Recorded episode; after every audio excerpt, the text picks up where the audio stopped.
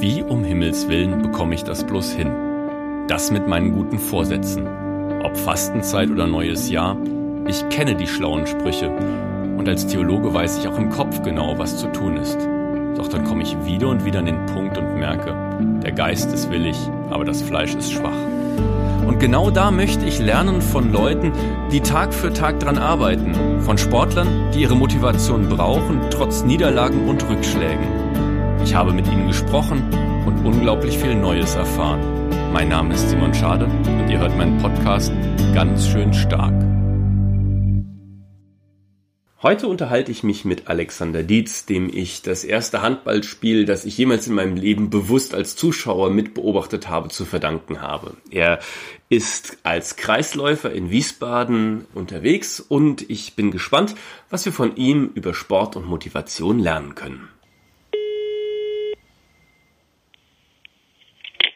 Hallo Alex. Hi Simon. Grüß dich. In der Oberstufe bin ich durch einen verwaltungstechnischen Fehler im Kurs Handball gelandet. Das bedeutete für mich zwei Schuljahrhalbjahre lang blaue Flecken, Prellungen und taube Finger. Auch oder gerade bei richtigen Handballspielern kommt sowas wohl nicht ganz selten vor. Warum tut man sich sowas an?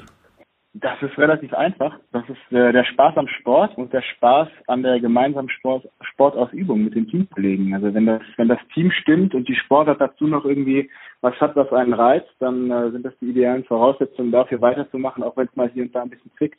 Ist gerade wegen dieser Härte das Spiel für dich so ein guter Ausgleich zum Alltag? Und wie wichtig ist dieser Ausgleich, diese Balance für dich? Ich würde gar nicht sagen, dass das Spiel wegen der Härte mich gekriegt hat. Also das Spiel an sich ist auch nicht so übermäßig hart. Also klar, es gibt Körperkontakt und das ist mit Sicherheit intendierter Körperkontakt, mehr als jetzt beim Fußball oder Basketball. Aber es ist ja nicht so, dass man sich verzweifelt versucht, gegenseitig zu verletzen, sondern eigentlich, wenn man den Sport richtig ausübt, äh, sollte es ja so sein, dass man eben keinen verletzt, sondern mit möglichst sauberen Mitteln den Gegner daran hindert, ein Tor zu schießen. Aber die Körperlichkeit, ja, auf jeden Fall ist etwas, was das Spiel interessanter macht, weil es etwas robuster ist und ein bisschen mehr Freiräume lässt, äh, seinen Körper dementsprechend einzusetzen, wie man das auch gerne hätte und nicht jede Kleinigkeit abgepfiffen bekommt. Ja, das kann ich mir vorstellen, dass das für den Spielfluss schon eine spannende Sache ist. Es gibt ja auch dann so Momente, in denen man dann vor Mammutaufgaben in einem solchen Spiel steht. Man liegt deutlich hinten, man trifft auf einen starken Gegner oder wichtige Mitspieler fehlen. Wie wichtig ist es, dabei das richtige Mindset zu haben, um dann nochmal alles aktivieren zu können? Extrem wichtig.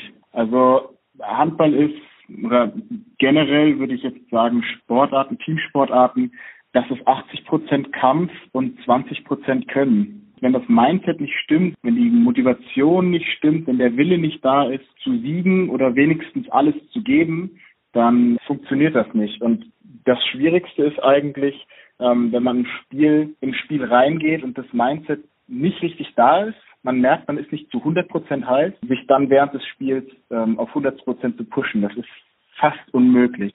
Auf der anderen Seite, wenn man richtig heiß ist von vornherein, dann sind diese kleinen Niederlagen während des Spiels, ja, drei, vier Tore zurückliegen, ähm, eine blöde Entscheidung gegen sich gepfiffen bekommen, äh, das kann einen dann nochmal extra pushen, nochmal noch mal mehr zu geben, wenn man sowieso schon heiß ist. Also Motivation ist schon von vornherein ganz, ganz wichtig. Also gehört es für dich offensichtlich schon ein Stück weit dazu, auf Betriebstemperatur zu kommen. Und wie schaffst du es bei dir, dieses Feuer zu entfachen, damit du dann, wenn es drauf ankommt, auch deine ganze Kraft abrufen kannst? Das ist über Abläufe. Der Tagesablauf von Spiel ist immer relativ ähnlich, würde ich sagen.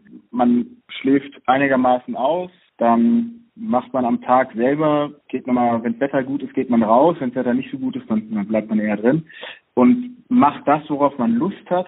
Man isst drei, vier Stunden vor dem Spiel nochmal eine Kleinigkeit. Und dann war es immer der gleiche Ablauf, wenn man in die Kabine kommt, zum Spiel gefahren, meistens mit ähnlicher Musik, häufig auch die gleichen Lieder. Ähm, also, äh, ich weiß nicht, ob ich hier Lieder empfehlen darf, aber Dre von Dr. Dre vom äh, Album 2001 immer noch ein klasse Hit. Und das sind dann so Rituale, die man sich angewöhnt. Das macht einen Teil aus und der andere Teil kommt dann eigentlich durch die Mannschaftskollegen mit dazu.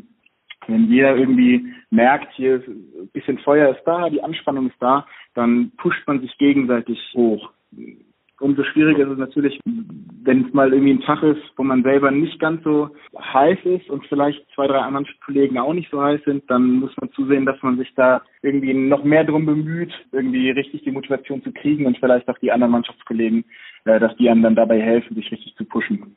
Jetzt ist es ja so, dass der Sport ein Ausgleich zur Arbeit sein soll, aber manchmal geht es ja auch umgekehrt. Und meine nächste Frage wäre, ob du von deinem sportlichen Ehrgeiz auch ein Stück weit was mit in deinen Alltag in der Arbeit mitnimmst.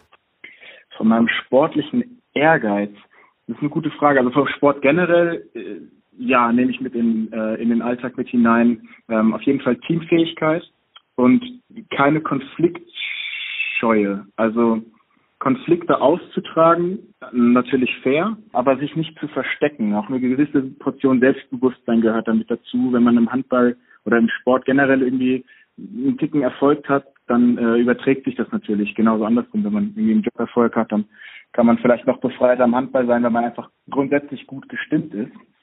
Von der Motivation her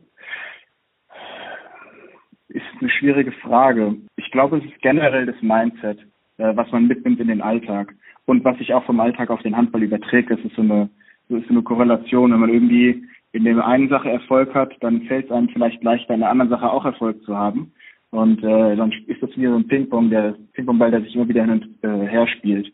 Jetzt habe ich auch für dich am Schluss noch ein Bibelzitat gesucht und da Handball jetzt nicht unbedingt ständig in der Bibel vorkommt, habe ich geguckt, was vielleicht passen könnte und habe dann im Petrusbrief was gefunden, Dort heißt es, Beugt euch unter die mächtige Hand Gottes, werft all eure Sorgen auf ihn, denn er kümmert sich um euch.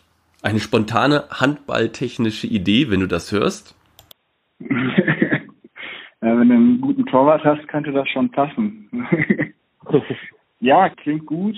Fürs aufs Handball übertragen. Ich glaube, es ist ein gutes Ventil, um überschüssige Energie abzulassen.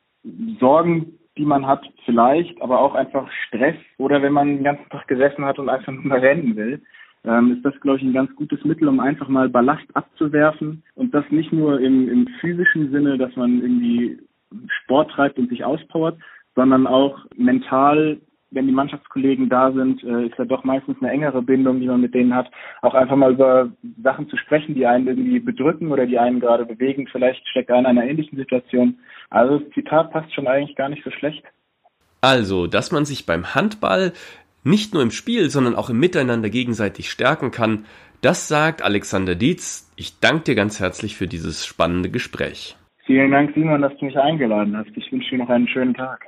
Jetzt habe ich wieder eine ganze Menge neuer Gedanken und Ideen. Ich hoffe, du konntest auch was mitnehmen und hast also auch selbst einen beschwingten und gesegneten guten Tag. Dazu wünsche ich dir Gottes Segen und wir hören uns morgen wieder, wenn ich mit Katharina Meyer spreche, Skilehrerin in Österreich zurzeit und ich freue mich auf ein weiteres spannendes Gespräch. Hab einen schönen Tag und bis morgen, dein Simon.